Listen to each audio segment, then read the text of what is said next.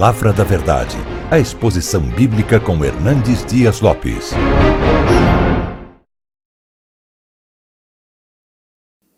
Hoje eu gostaria de partilhar com vocês, como foi solicitado, sobre um missionário que todos nós concordamos ser o maior de todos os missionários da história da igreja.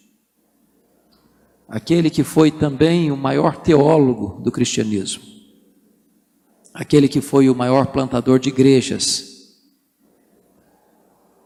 Aquele homem que, mesmo morrendo pobre, velho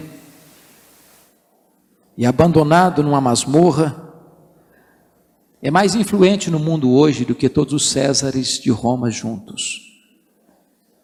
E a minha oração é que o exemplo deste homem e o seu legado inflame o nosso coração nesta manhã. Por isso convido você para abrir sua Bíblia comigo na segunda carta de Paulo a Timóteo, capítulo 4, versos 6 a 18. E aqui está registrado as últimas palavras deste homem. Esta foi a última carta que Paulo escreveu e a escreveu de uma masmorra, masmorra marmetina em Roma, de onde saiu para ser degolado. Essas são as últimas palavras dele antes de morrer, por isso se revestem de tanta importância. E ele diz aí, a partir do verso 6, o seguinte: Quanto a mim, já estou sendo oferecido por libação, e o tempo da minha partida é chegado. Combati o bom combate, completei a carreira, guardei a fé. Já agora a coroa da justiça me está guardada, a qual o Senhor reto juiz me dará naquele dia, e não apenas a mim, mas a todos quantos amam a sua vinda. Procura vir ter comigo depressa, porque Demas, tendo amado o presente século, me abandonou e se foi para Tessalônica. Crescente foi para a Galácia, Tito para a Dalmácia. Somente Lucas está comigo. Toma-o contigo e traze-o, pois me é útil para o ministério. Quanto a Tíquico, mandei-o até Éfeso.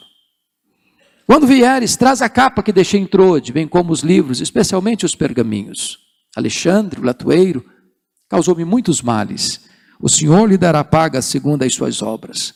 Tu guarda-te também dele, porque resistiu fortemente às nossas palavras. Na minha primeira defesa, ninguém foi a meu favor. Antes todos me abandonaram, que isso não lhe seja posto em conta. Mas o Senhor me assistiu e me revestiu de forças, para que por meu intermédio a pregação fosse plenamente cumprida e todos os gentios ouvissem. E fui libertado da boca do leão. O Senhor me livrará de toda obra maligna e me levará salvo para o seu reino celestial. A Ele glória pelos séculos dos séculos. Amém. Eu queria pedir permissão a vocês para só voltar nesse texto na conclusão da minha fala, porque meu propósito hoje é partilhar com vocês sobre Paulo. Quem foi este homem? Maior missionário, maior pregador, maior teólogo, maior plantador de igrejas da história do cristianismo. O que é que esse homem pode nos ensinar e como ele pode nos, nos desafiar nesta manhã? E a primeira coisa que me vem à mente acerca deste homem está lá em Filipenses 3, versos 5 e 6, quando diz que ele foi circuncidado ao oitavo dia, da linhagem de Israel, da tribo de Benjamim, hebreu de hebreus, quanto à lei fariseu, quanto ao zelo, perseguidor da igreja. Ele era uma espécie de judeu puro sangue. Lemos em Atos 22, 3 que ainda jovem ele foi enviado para Jerusalém, porque nasceu em Tarso, da Cilícia, era um cidadão romano, portanto, por direito de nascimento. Enviado para estudar aos pés de Gamaliel, um grande rabino, neto do grande rabino Hilel, para tornar-se um dos maiores expoentes do judaísmo da sua época. A Bíblia nos informa lá em Gálatas 1,14 que dentre os da sua idade ele se destacou pelo seu zelo pela religião e pela tradição de seus pais. Tornou-se um homem culto, poliglota, personalidade forte, um líder incontestável, mas curiosamente, enquanto Saulo crescia e se fortalecia em Jerusalém, um outro rabino também crescia, não na decantada Jerusalém, mas na pobre, pequena e desprezada Nazaré da Galileia. Não perlustrando os bancos de uma universidade teológica, mas na urdidura da luta, numa carpintaria. E diz a Bíblia que este rabino da Galileia, com 30 anos de idade, vai ao Jordão, é batizado por João Batista, dá início ao seu ministério, e ele prega não como os escribas e fariseus, mas prega com autoridade, porque os cegos veem, os coxos andam, os leprosos são purificados, os mortos ressuscitam, e o evangelho é anunciado no poder do Espírito Santo. Isso provoca inveja nos judeus. Começam a persegui-lo, a vigiá-lo, a espreitá-lo, a acusá-lo, prendem-no, acusam-no, julgam-no, condenam-no por dois graves crimes, blasfêmia contra Deus e conspiração contra César, levam-no ao pretório romano e ele sai de lá condenado à morte, morte de cruz. Crucificam-no, sepultam-no para alívio do sinédrio judaico. O que talvez eles não esperavam é que no terceiro dia seu túmulo fica aberto. Ele rompe o lacre do túmulo e abre-o de dentro para fora. Ele ressuscita e ele mata a morte, ressuscitando dentre os mortos. Essa notícia se torna uma bomba no arraial de Israel. E é neste momento, meus irmãos, que Saulo de Tarso, com o braço de ferro do sinédrio, se levanta para tentar esmagar de forma implacável a religião do caminho que estava nascendo. E é curioso que o Novo Testamento vai usar duas figuras para ele, para Saulo de Tarso. A primeira figura é de uma fera selvagem. Essa é a figura que está lá em Atos 9 e 1. Ele respirava ameaças e morte contra os discípulos, e essa palavra é a mesma usada para a fera selvagem que salta sobre a sua presa para devorá-la. Ele era uma fera selvagem. Ele mesmo se define assim. Porque está escrito lá em 1 Timóteo 1,13 que ele diz que ele era um blasfemo, um insolente, um perseguidor da igreja. Ele diz em 1 Coríntios 15, 9 que ele não tinha nem direito de ser apóstolo, porque na verdade é perseguiu a igreja de Deus, ele era o menor. A Bíblia diz lá em Atos 8,3 que ele assolava a igreja de Deus, entrando nas casas e arrastando homens e mulheres para lançá-los na cadeia. A Bíblia diz lá em Gálatas 1, versículo 13, que ele devastava a igreja de Deus. Mas Atos 8, versículo, Atos 9, versículo 21, diz que ele exterminava aqueles que professavam o nome de Jesus em Jerusalém. E você sabe que exterminar não é prender nem bater, exterminar é matar. Ele era um assassino. Ele era uma fera selvagem. Isso fica mais claro ainda quando você nota em Atos 22, versículo 4, quando diz que ele perseguia o caminho com fúria assassina, um cheiro de morte. Ele não perseguia apenas os crentes, ele perseguia a religião dos crentes, ele perseguia o caminho. Atos 26, versículo 9 diz que ele entendia que devia fazer muitas coisas contra o nome de Jesus. Ele perseguia os crentes, a religião dos crentes e o Deus dos crentes. Ele perseguia Jesus. Atos 26, 10 diz que ele encerrou não alguns, não poucos, mas muitos dos santos em prisões, e contra estes muitos dava o seu voto quando os matavam. Ele não apenas mandou matar Estevão, ele mandou matar muita gente em Jerusalém. Ele era um assassino em série, ele era um monstro, ele era uma fera selvagem. Mas o Novo Testamento nos apresenta um segundo quadro dele. Ele era também um touro indomável. Porque Atos 26, 14 diz que o próprio Senhor Jesus diz para ele: Saulo, Saulo, por que me persegues? Dura coisa te é recalcitrares contra os aguilhões. E alguns, como eu, criados na região rural, certamente já viram juntas de bois sendo amansadas para o trabalho doméstico. O principal instrumento para se amansar um touro bravo é o aguilhão. E às vezes imaginamos que o Espírito Santo só começou a trabalhar na vida dele ali no caminho de Damasco, o que não é uma verdade. O que não é uma verdade. Todas as vezes que Saulo entrava numa casa e arrastava os crentes para lançá-los na cadeia, ou toda vez que Saulo entrava numa sinagoga para açoitar e bater num crente, ou todas as vezes que Saulo forçava um crente a blasfemar, e em vez desse crente blasfemar, ele preferia morrer por Jesus, a negar o nome de Jesus, era o Espírito Santo picando a consciência desse homem, era o Espírito Santo ferroando esse touro bravo. Mas esse touro bravo não quer ser amansado. Até o dia que esse touro bravo caminha para Damasco com o fim de encerrar os crentes em prisões e levá-los a Jerusalém. E de repente o domador de touro bravos brada desde os céus e joga esse touro bravo no chão e diz: Saulo, Saulo, por que me persegues? Dura coisa te é recalcitrares contra os aguilhões. O touro bravo está caído, o touro bravo está vencido, o touro bravo está subjugado, o maior perseguidor do cristianismo está convertido. Fecha-se aqui o primeiro capítulo da sua, Bíblia, da sua vida, abre-se um novo capítulo, a preparação de Saulo para o ministério. E diz a Bíblia que ele foi levado cego da estrada de Damasco para a rua direita, na casa de Judas, onde fica três dias orando e jejuando.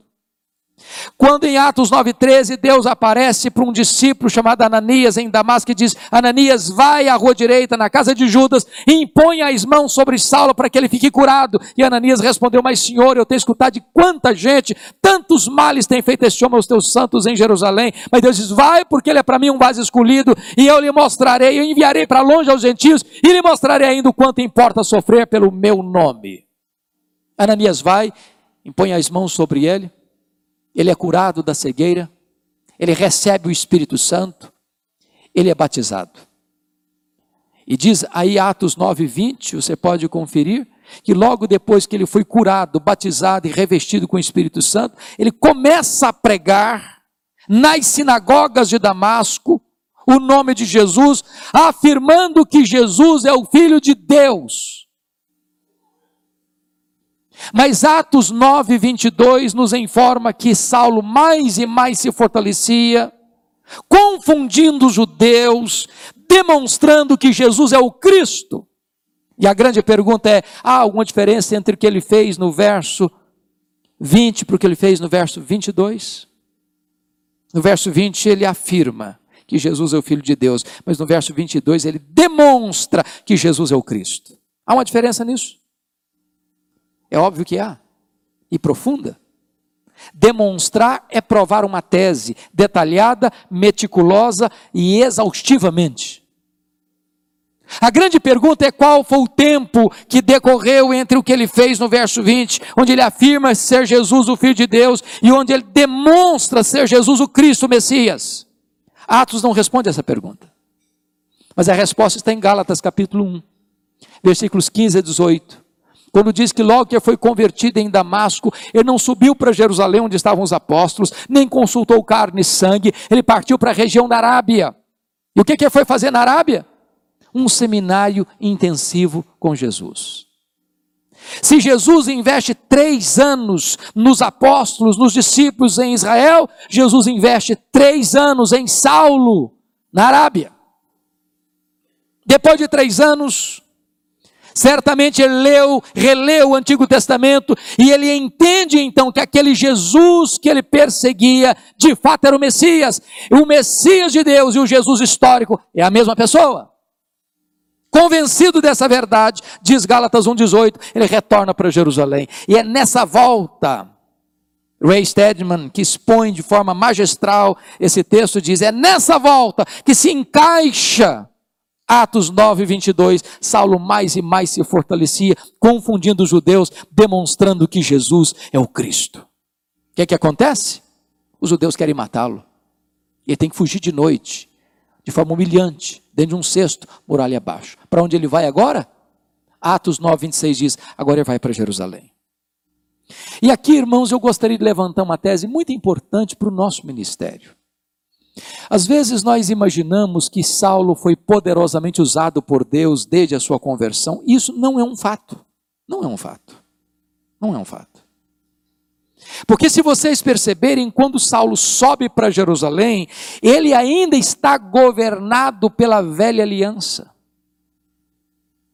Quando o povo de Israel recebeu a lei no Sinai, o povo disse: Tudo que o Senhor falou, nós faremos. E eu pergunto: fizeram? E a resposta é: Não, não fizeram. Por que não fizeram? Faltou sinceridade? Não, faltou poder.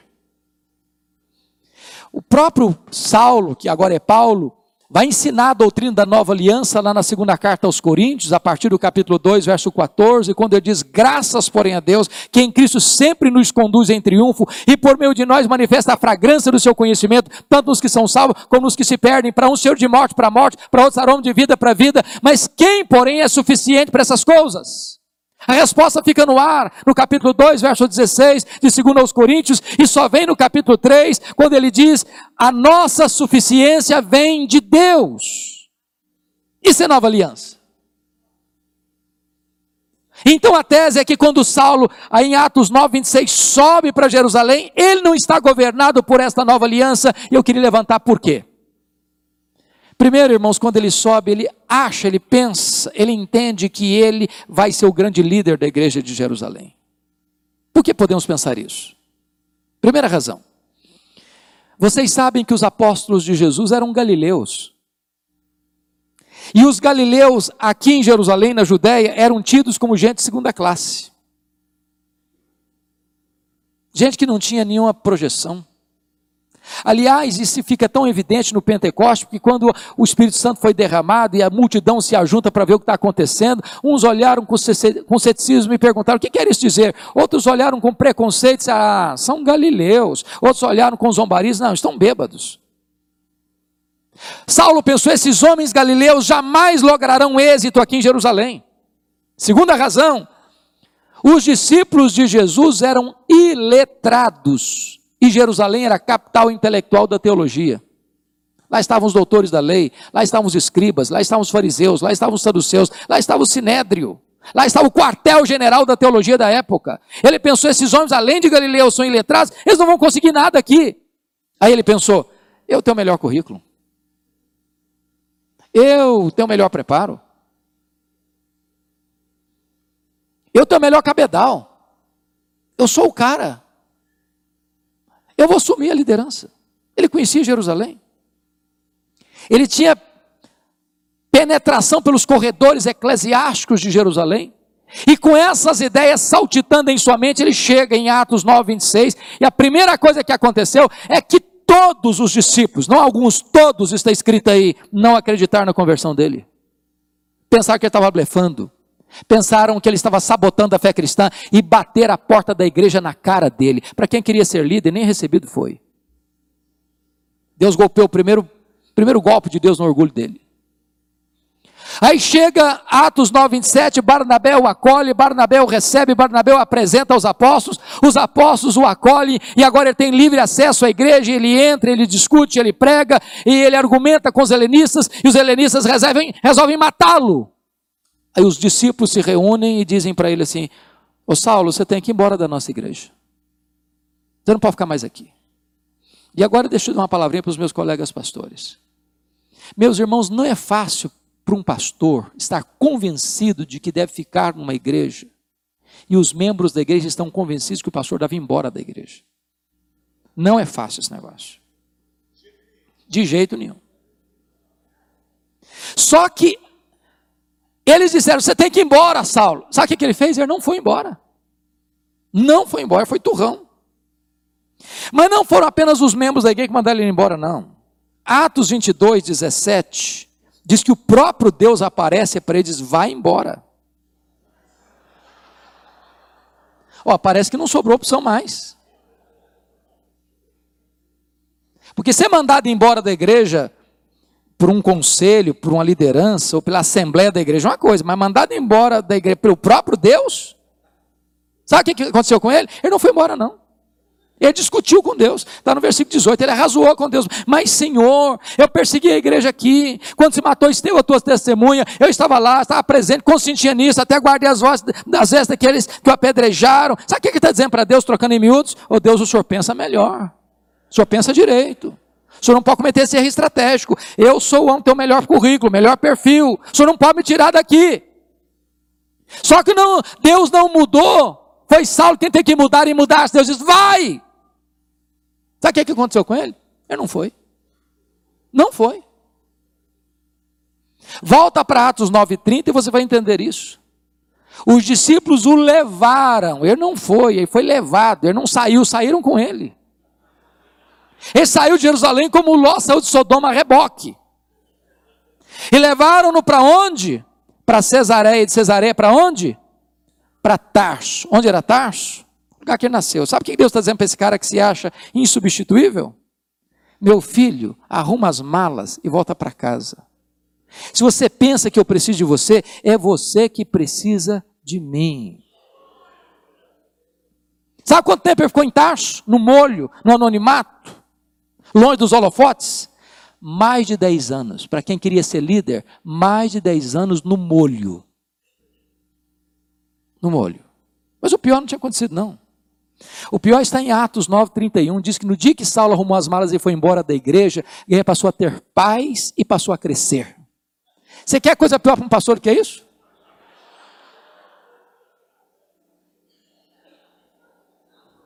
Deus estava trabalhando nele para depois Deus trabalhar através dele. Primeiro ele tem que aprender que tudo depende de Deus, nada depende de nós.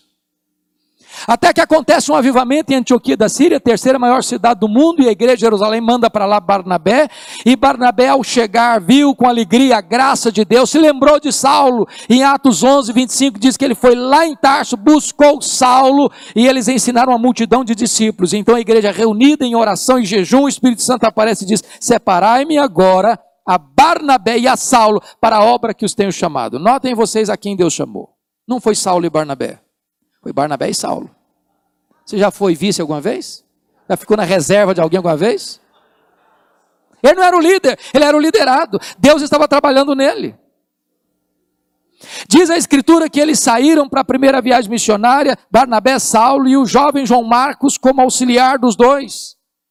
Até quem chega em Pafos, e o governador Sérgio Paulo quer ouvir o evangelho, e o, Lima, e o Limas Mágico, que era o tiracolo do governador, Diz que naquela época todo líder tinha um mágico a tiracolo. Queria impedir o governador de ouvir, porque senão ele perdia o emprego também, se convertesse.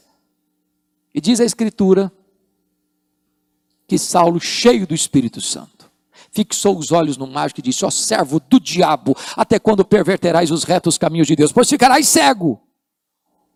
O mágico fica cego, o governador tem os seus olhos da alma abertos.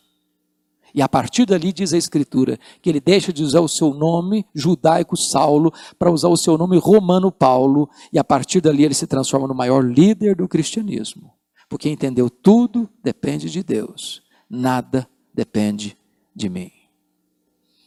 Chega Atos 13, 13, e o jovem João Marcos os abandona e volta para a casa da mãe em Jerusalém. Eu não sei porque o João Marcos voltou, a Bíblia não diz mas podemos ter algumas inferências.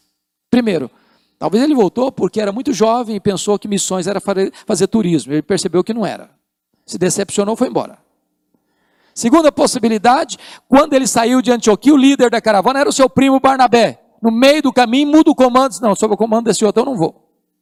Terceira possibilidade é que ele era muito judeu, demais de teologia de cabeça, para aceitar que só batismo era suficiente para receber alguém, a fé em Cristo era suficiente para receber alguém na igreja. Precisava circuncidar primeiro, alguma coisa a mais. Então, alguns acham que foi por isso. Mas para mim, a principal razão por que voltou é porque Gálatas 4, versículos 14 a 16, nos informa que Paulo pregou o evangelho pela primeira vez na Galácia do Sul, território onde ficou na primeira viagem missionária, Antioquia da Pisídia, Icônio, Derbe Listra, por causa de uma enfermidade física. Que enfermidade física era essa? Ele chama essa enfermidade física, em 2 Coríntios 12, 7, de um espinho na carne, mensageiro de Satanás, para lhes bofetear, a fim de que ele não se ensoberbecesse. Portanto, o espinho na carne de Paulo vem de onde? Do diabo ou de Deus? E a resposta clara é de Deus, é óbvio. Porque o diabo não tem nenhum interesse em que alguém seja humilde, não seja humilde. Mas então como é que Satanás usa isso? É porque toda vez que um crente enfrenta um sofrimento, Satanás pega esse sofrimento e bate na cara do crente com o sofrimento. Mas o projeto era de Deus, para que ele não se ensoberbecesse. Imagino que João Marcos, muito jovem ainda, diz: Não, não quero ficar doente, não. Sabem por quê? Porque aqui em perto da Panfilha era uma região alagadiça, pantanosa, de muita incidência de malária, e os estudiosos querem crer que Paulo contraiu uma malária aqui em Antioquia da Pisídia, e aqui em perto da Panfilha. Isso produziu uma dor de cabeça alucinante, e Paulo tinha um problema, inclusive, parece que na sua visão. Até os Gálatas disseram: se possível, nós arrancaríamos nossos próprios olhos para te dar, Paulo. Mas o certo é que ele voltou. E então eles deixam essa região pantanosa, sobem as montanhas do Cáucaso e vão plantar igrejas na Galácia do Sul, Antioquia Pisídia, Icônio, Derbe Listra, com lágrimas, com sangue, mas deixam igrejas estabelecidas e liderança estabelecida nas igrejas. Atos 14, versículo 27 e 28 diz que eles retornam para Antioquia da Síria e agora convocam a igreja e relatam à igreja quantas coisas Deus fizer e como Deus abrir a porta do evangelho aos gentios. Em outras palavras, tem espaço para testemunho na igreja. Só não tem espaço para projeção humana na igreja. Eles relataram quantas coisas fizeram Deus e não, não quantas coisas fizeram eles. Por outro lado, irmãos, não há crescimento de igreja também sem oposição. Porque Atos 15, 1 diz que logo que aqueles da partido dos fariseus viram e ouviram que os gentios estavam se convertendo e recebendo, sendo recebidos na igreja, eles desceram para Antioquia e começaram a dizer para esses crentes o seguinte: se vocês não se circuncidarem, vocês não poderão ser salvos. Bom, isso não é teologia boa. Isso é acrescentar à obra de Cristo mais alguma coisa. Isso é dizer que sua fé em Jesus não é suficiente. Isso é negar o que nós ouvimos do pastor Estevão Fernandes agora há pouco. É só Jesus. Não é Jesus mais circuncisão. Não é Jesus mais isso. Não é Jesus mais aquilo. É só Jesus. Então preste atenção nisso. Quando a teologia não é boa, quanto mais se prega, pior fica.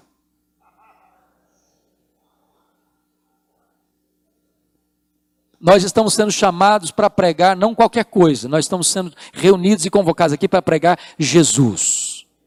Jesus. Ele é a esperança, Ele é o Salvador, Ele é a resposta, não há outra saída. Foi preciso existir um concílio para tratar do assunto, para resolver o assunto, para escrever a decisão, para comunicar a decisão às igrejas. Agora que o problema teológico está resolvido, Paulo chega para Barnabé e diz: Vamos agora, Barnabé, vamos, vamos voltar para a segunda viagem. Barnabé diz: Vamos sim, Paulo, com um detalhe só: meu primo quer voltar conosco. E então vamos ver como é que vamos fazer. Ele quer ir com a gente. João Marcos, que nos abandonou, quer ir outra, quer outra vez conosco. Aí o Paulo endureceu. Comigo ele não vai. Não, comigo ele não vai. Comigo não erra duas vezes, não. Eu não acho justo levarmos aquele que nos abandonou desde perto da Panfilha. Está ali, lá em Atos 15, 37 a 41. A Bíblia diz que a coisa ficou tão feia que Paulo e Barnabé teve uma desavença e não puderam caminhar juntos. Nota de rodapé. Os pastores não deviam brigar, sabia? Nós sentamos aqui agora há pouco, viemos aqui à frente, demos as mãos, né? Eu espero que vocês não briguem, viu?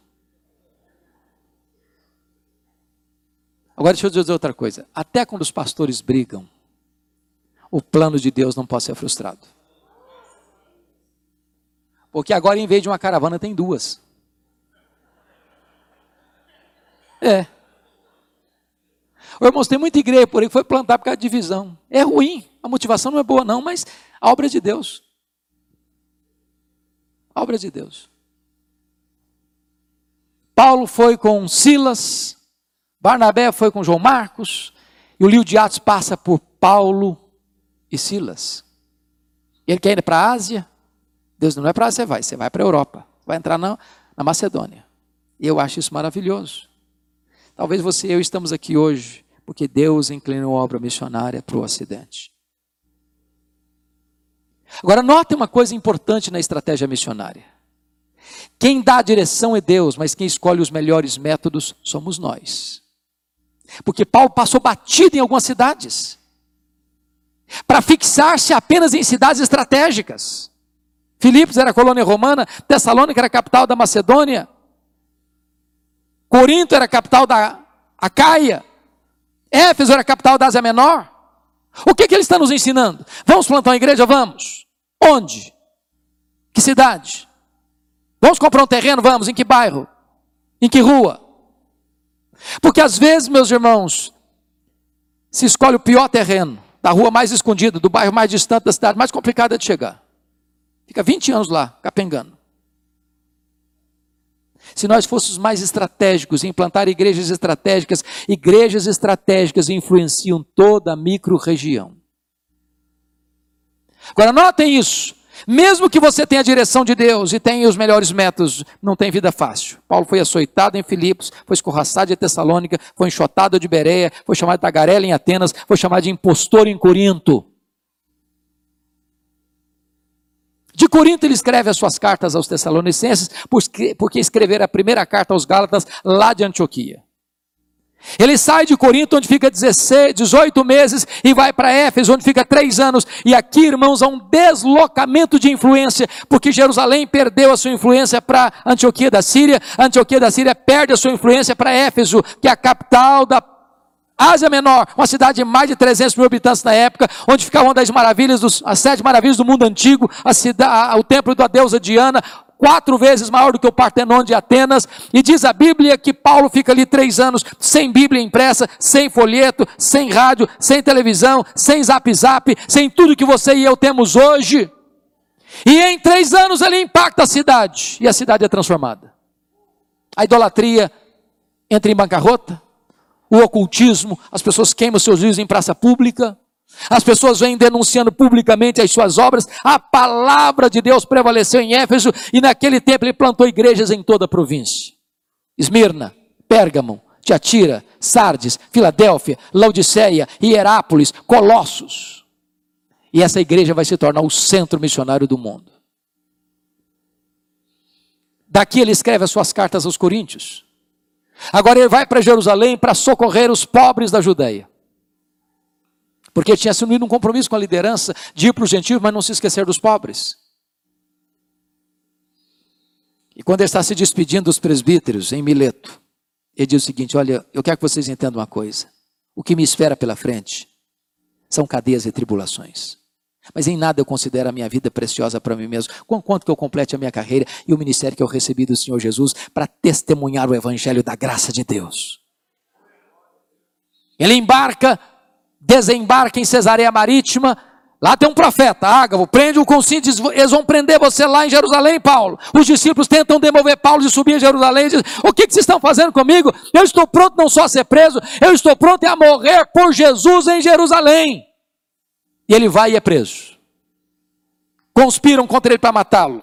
A notícia vaza, chega ao comandante, comandante naquela mesma noite providencia para que Paulo fosse trasladado com todo o aparato militar para Cesareia Marítima, quartel-general de Roma em Israel. Ele fica dois anos preso, sendo acusado pelos judeus, sob a égide dos governadores Félix e Festo.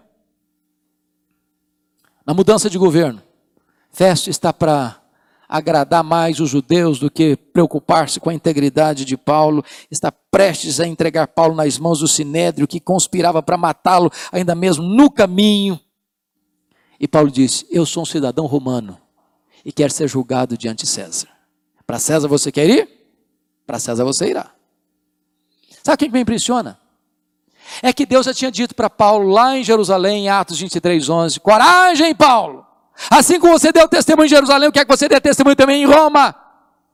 Deus quer que ele vá para Roma, ele quer ir para Roma. No dia que ele embarca para Roma, ele enfrenta um naufrágio. Você entende isso?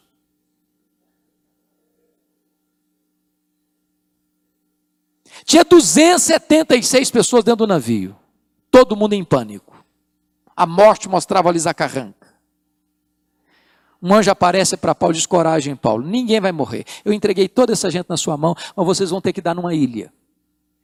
Quando amanhece o dia, eles avistam a ilha de Malta, o navio se despedaça todo, mas todos se salvam. Tem uma fogueira lá para aquecê-los. E diz a Bíblia que o único que quis manter a fogueira acesa foi Paulo, foi catar graveto para botar lá naquela fogueira. E quando ele bota aquele punhado de graveto na fogueira, uma vibra se levanta do fogo e prende na mão do Paulo. Eu fico impressionado com isso. Porque aquela cobra tinha 276 outras opções para morder. Foi morder logo na mão do Paulo, não é possível. Os bárbaros gritaram imediatamente: é um assassino, tem se livrado do mar, a justiça não deixa viver, vai cair, vai inchar, vai morrer. Não caiu, não inchou, não morreu, mudar de opinião, é um Deus. Não, agora não é nem um assassino, nem um Deus, é um servo do Deus vivo.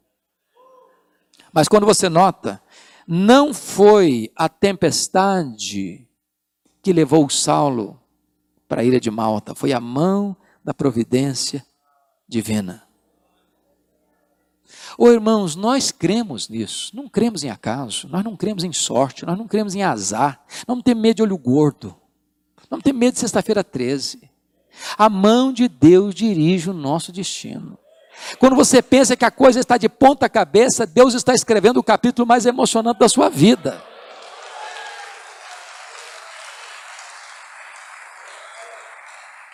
Paulo fica três meses na ilha de Malta, no período do inverno rigoroso, e agora chega em Roma com todas as suas necessidades supridas, mas não chega como queria chegar. Queria chegar como missionário, chega algemado. Mas ele diz: Eu não sou prisioneiro de César, eu não sou prisioneiro de Roma, eu sou, eu sou prisioneiro de Cristo, eu sou embaixador em cadeias. Ele fica dois anos preso ali, provavelmente dos anos 61 a 63. E ele escreve aos Filipenses no capítulo 1, versículo 12 assim: Meus irmãos, eu quero que vocês saibam que as coisas que me aconteceram têm antes contribuído para o progresso do Evangelho. Aí você diz: Mas que coisas, Paulo, aconteceram para você? E ele poderia fazer um resumão para nós dizendo o seguinte: Olha, eu fui.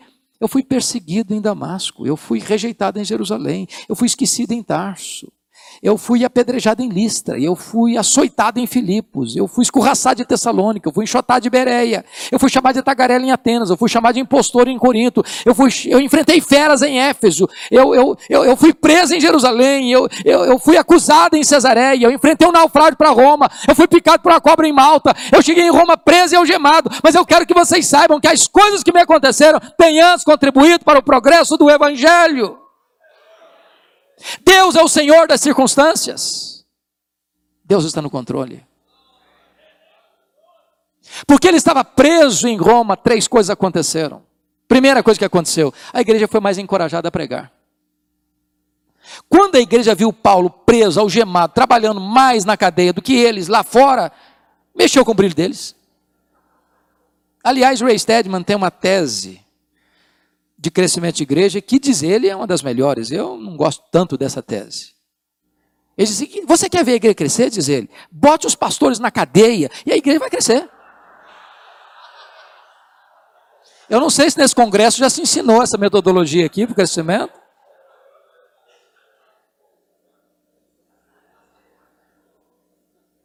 Segunda coisa que aconteceu, porque ele estava preso, diz ele em Filipenses 1, toda a guarda pretoriana tomou conhecimento das minhas cadeias em Cristo. O que era a guarda pretoriana? Era a guarda de elite do imperador. Eram 16 mil soldados da mais alta patente. Tinha que ficar um soldado algemado com ele todo dia, três turnos por dia, em rodízio. O que, que Paulo fazia?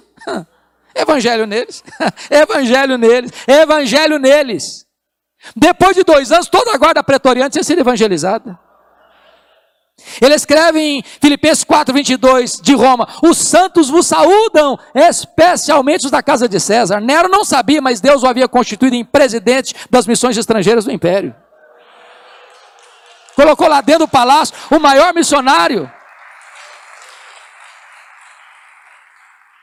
Porque ele estava preso, ele não podia visitar as igrejas. O que é que ele fez? Começou a escrever cartas as cartas da primeira prisão, Efésios, Filipenses, Colossenses, Filemon. Oh, irmãos, Deus é soberano para usar os seus servos da forma que Ele quer, para a glória dele, para a expansão do reino. Dessa primeira prisão, ele orou para sair e saiu. É por isso que os teólogos liberais não aceitam as cartas pastorais. Estava conversando com o pastor Oswaldo na vinda. Tem muitos teólogos que não aceitam as cartas pastorais porque não conseguem encaixar as cartas pastorais no relato de Atos, porque Atos termina no capítulo 28, Paulo preso em Roma. E acham que Paulo saiu dessa prisão para o martírio, e não é verdade isso.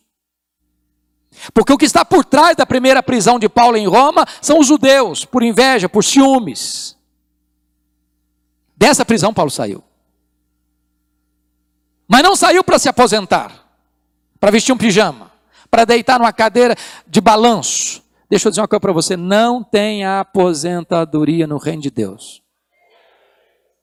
Enquanto você tiver um fôlego de vida, você está a serviço do Rei dos Reis. Você deveria ter a mesma mentalidade de uma vela. Você deve brilhar com a mesma intensidade até acabar. Ele saiu para fazer a quarta viagem missionária. Segundo os melhores estudiosos e vários testemunhos de pais da igreja, ele foi à Espanha, como era seu desejo. Ele deixou Timóteo em Éfeso, deixou Tito em Creta, passou por Nicópolis. Só que um fato acontece no mundo no dia 17 de julho de 64. Ele está solto. A cidade de Roma é incendiada.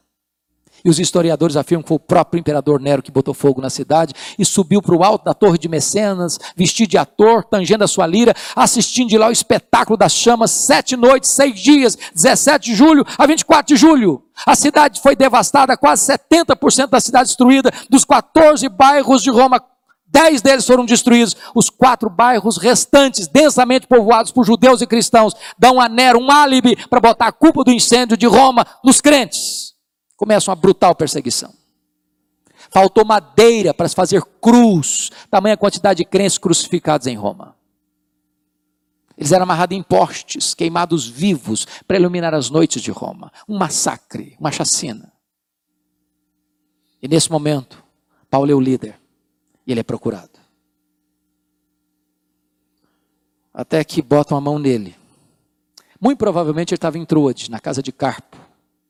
Não deu prazo nem para pegar a capa, os livros, os pergaminhos.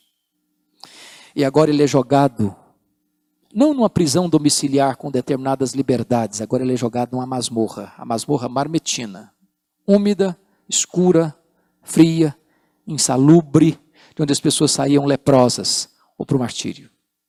Pois é desta masmorra que ele escreve esta carta que lemos, segundo Timóteo para dizer, lá no capítulo 2, versículo 9 dessa carta, que ele está sofrendo algemas como malfeitor, como bandido. Agora não está preso como um apóstolo, está preso como um bandido, um malfeitor, como um chefe dos incendiários. E por essa causa, todos os da Ásia, diz ele no capítulo aí, versículo 1, Versículo 15: Estais cientes que todos, não alguns, todos os da Ásia me abandonaram. Ele chega a dizer no capítulo 2, versículo 16, que na primeira audiência dele, ninguém foi a seu favor. Há uma debandada geral. Ligar-se a Paulo, é, correr o risco de ser preso, de enfrentar martírio. O cristianismo está num momento dificílimo. Timóteo, que deve ser o seu sucessor nessa obra missionária, é jovem, é tímido, é doente. E ele escreve agora as últimas palavras antes de morrer, para desafiar o seu e o meu coração. Eu queria que você voltasse para o texto que nós lemos para encerrar. E a primeira coisa que me vem à mente é o seguinte: como é que esse cara se sente sendo o maior teólogo, o maior missionário, o maior plantador de igreja da história do cristianismo, pobre, velho, sozinho, abandonado, numa masmorra, sabendo que vai morrer. Fracassado. E eu fico imaginando se Paulo fosse examinado pelas lentes da teologia da prosperidade, ele seria um fracasso total. Total. Total. Mas ele vai fazer uma avaliação do seu passado. Versículo 7. Combati o bom combate, completei a carreira, guardei a fé. Está dizendo, a minha vida não foi de amenidades, não. E eu não negociei princípios e valores diante das dificuldades, não. Eu completei a carreira. Eu não vendi meu ministério por lucro, eu guardei a fé. Ele vai fazer uma avaliação do seu presente no versículo 6, vai dizer: quanto a mim, o tempo da minha partida já chegou. E eu já estou sendo oferecido por libação, mas ele está dizendo uma coisa: quem vai me matar não é Roma, não. Eu vou me entregar. E não vou me entregar para Roma também, não. Eu vou me entregar é para Deus.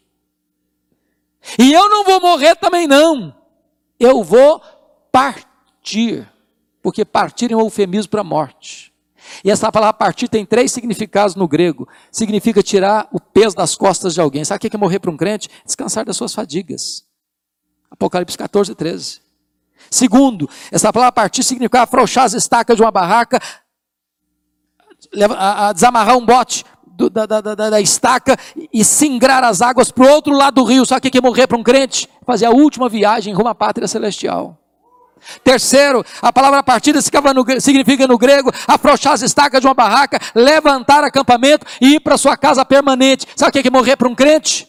É mudar de endereço, é ir para a casa do Pai, é deixar uma tenda rota para sua casa permanente. Paulo não está com medo de morrer, porque sabem quem tem crido, está pronto tá indo. Ele faz uma avaliação do seu futuro no versículo 8. Já agora a coroa da justiça me está guardada, a qual o Senhor reto juiz me dará naquele dia, e não apenas a mim, mas a todos quantos amam a sua vinda. Ele está dizendo o seguinte: eu não estou indo para o cadafalso, não, eu não estou indo para a degola, não, eu estou indo a receber a coroa da justiça.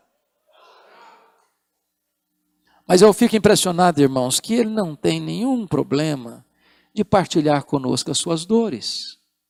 Ele não é um super crente. Ele não é um super-herói. Pastor é homem. Os mesmos sentimentos. E aí começa a partilhar alguns dramas dele. O primeiro drama é o drama da solidão. Olha o versículo 9 aí. Procura vir ter comigo depressa. Olha o verso 21. Vem, filho, mas vem antes do inverno. Que no inverno não se navegava. Olha o verso 11. Quando você vier, meu filho, traz Marcos com você. Ele me é útil para o ministério. Isso me consola muito. Porque em Atos 15, versos 37 a 41, teve um dia que Paulo disse: Esse não serve para mim, esse não anda comigo, esse eu não quero do meu lado, esse não serve para ser meu companheiro. Agora, Paulo está velho. Ele está dizendo: Eu quero esse menino perto de mim. Eu não posso morrer antes de encostar minha cabeça no peito dele. Deixa eu dizer uma coisa para você, colega pastor: nunca é tarde para você curar feridas antigas. Para você ser humilde, pedir perdão para alguém que um dia você foi duro, machucou. Nós precisamos curar as nossas feridas, para depois nós tratarmos das feridas dos outros. Segundo drama que esse homem enfrenta na vida, irmão, está no versículo 10, é o abandono. Não é fácil ser abandonado. Não é fácil ser abandonado no final da vida. Não é fácil ser abandonado por aqueles que um dia você investiu neles. Não é fácil você ser abandonado quando você mais precisa de ajuda. Paulo está sendo abandonado. Terceiro drama que ele enfrenta, queridos, o drama da traição. Versículo 14 diz: Alexandre o Latueiro causou-me muitos males. Oh, meus irmãos, eu fico tão feliz de um encontro como esse, pastor dando as mãos, porque muitas vezes aquilo que foi dito aqui pelo pastor Estevam é verdade. Pastores que veem o outro como concorrente, quase que como inimigo. Tem muita gente que puxa o tapete, que apunhala pelas costas, que celebra quando você cai e ri quando você chora. Diz os historiadores que foi esse Alexandre Alotueiro que delatou Paulo, culminando na sua segunda prisão e o seu consequente martírio. Sendo traído. A traição dói, machuca. Quarto drama que ele enfrenta, irmãos, é o drama das privações. Olha comigo o versículo 13. Ele tem três privações: privação emocional. Ele precisa de gente. Gente precisa de Deus, mas gente precisa de gente. Privação mental. Ele está querendo os livros, os pergaminhos. Isso me encanta, porque tem muita gente que vive a vida inteira e não lê nada. Paulo sabe que vai morrer, está querendo estudar. Eu costumo brincar o seguinte: pastor que não gosta de ler, eu acho que confundiu o chamado. Terceira privação, privação física. O inverno está chegando. Este homem, que é o maior missionário da história da igreja, não tem uma capa velha para usar. E você sabe que velho sente mais frio que gente nova. E você sabe que dentro de uma masmorra é tão frio lá dentro quanto aqui fora. Quantas vezes você tem casa para morar, você tem roupa para vestir, você tem cama para dormir, você tem comida na sua mesa e você vive murmurando. Paulo nos ensina a entender isso. Mas o maior de todos os dramas para mim é o versículo 16. Ele diz: Na minha primeira defesa, ninguém foi a meu favor. O drama da ingratidão. Ô irmãos, nós vivemos levando o amor de Deus para as pessoas, cuidando de enfermos, aconselhando pessoas tristes, abraçando as pessoas aflitas, socorrendo este, aquele, aquele outro. Nos desdobramos para levar uma boa nova de salvação. Paulo plantou igrejas em todas as províncias do império. Foi pai na fé de milhares. Quando ele mais precisou de ajuda, numa audiência pública, onde a cabeça dele estava prêmio, não apareceu ninguém para dar uma palavra por ele. Ninguém. E eu imagino que Paulo pensou que devia ter uma miríade de crentes lá. Esse homem não é um baderneiro, ele não é um malfeitor, ele não é um bandido, ele não é um incendiário, ele é portador de boas notícias, ele não está conspirando contra o império, ele está é, trazendo boas novas de restauração de vida. Não apareceu ninguém. Ninguém. Deixa eu dizer para você, meu irmão, a sua recompensa, a minha recompensa, a nossa recompensa, nós não a receberemos aqui. Nós não chegamos em casa ainda. Mas eu sou tão grato a Deus pelo versículo 17. Ele diz: Mas o Senhor me assistiu e me revestiu de forças para que por meu intermédio a pregação fosse plenamente cumprida e todos os gentios ouvissem, e eu fui libertado da boca do leão. O Senhor me liberará de toda obra do mal e me levará salvo para o seu reino celestial. Pode faltar para você o apoio dos homens, jamais lhe faltará, entretanto, o apoio de Deus. Pode faltar para você o socorro da terra, mas jamais lhe faltará a assistência do céu.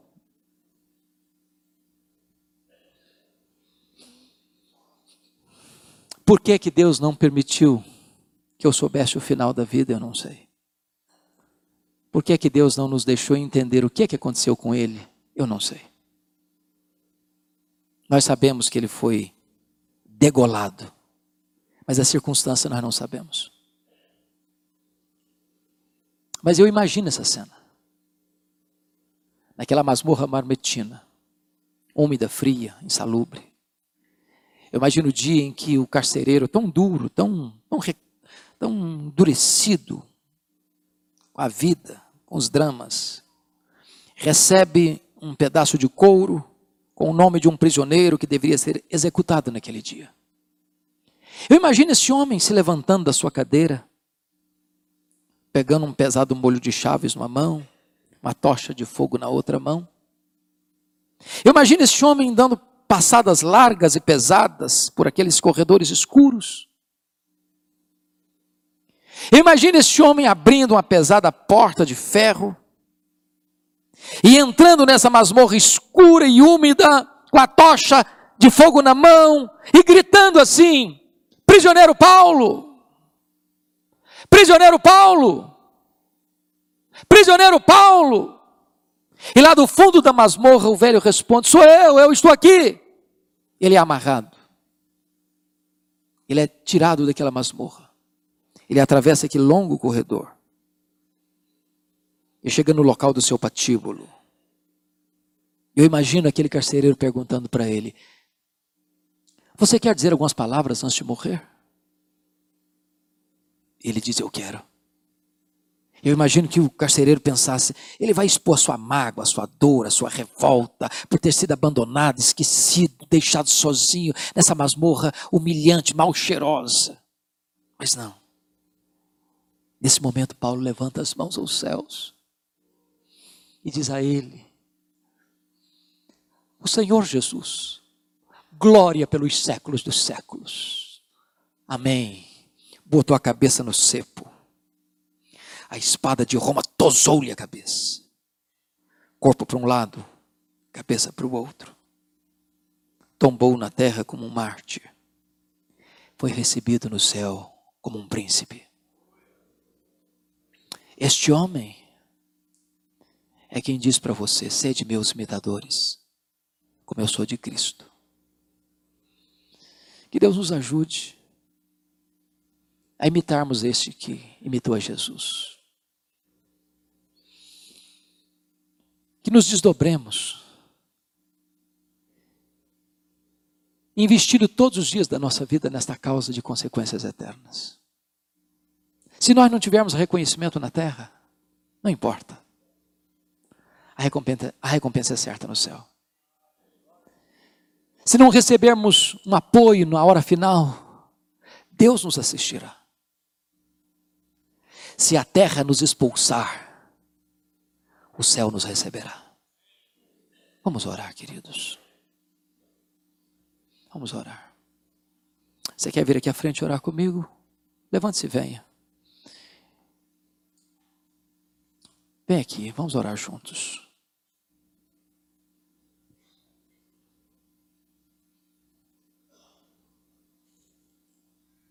Que Deus nos dê a fibra deste homem. Tempo de tanta superficialidade, das pessoas rasas. Já ouvimos quantas pessoas buscando a sua própria glória.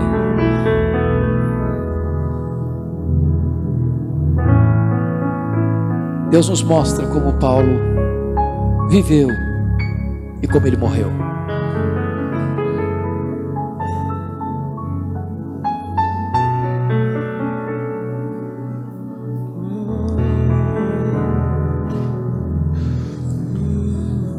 Senhor Deus, aqui está a tua igreja, aqui está o teu povo, homens e mulheres, pastores, pastoras, líderes, que foram chamados para uma grande obra, que tem nesse congresso um grande desafio de olhar para as nações, para todas as etnias da terra. E o que nós te pedimos, Deus, é revestimento de poder.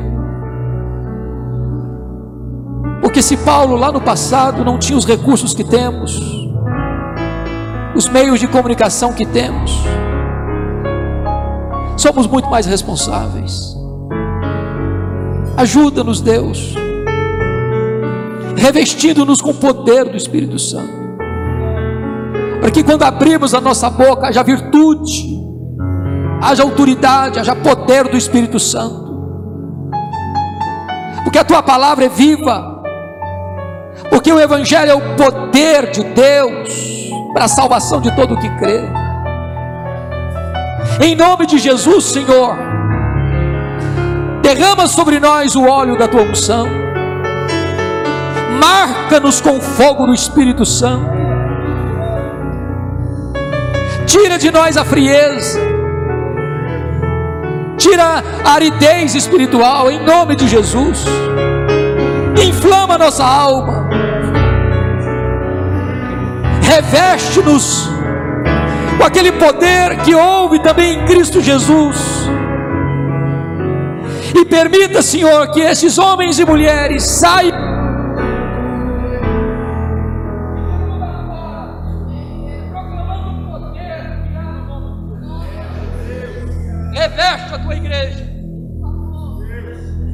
Levanta a tua igreja. Usa com poder a tua igreja. E que este congresso reverbere em bênçãos para esta nação e para o mundo. Não permita que o nosso coração produza expectativas irreais, românticas. Mas se a luta vier, se a perseguição chegar, se as lágrimas banharem a nossa face, se preciso for verter sangue da nossa vida, que assim seja, mas que a tua palavra avance, que o evangelho avance, que a igreja cresça, que a tua glória se manifeste, que o teu reino alargue as suas fronteiras e que nós cumpramos a nossa missão.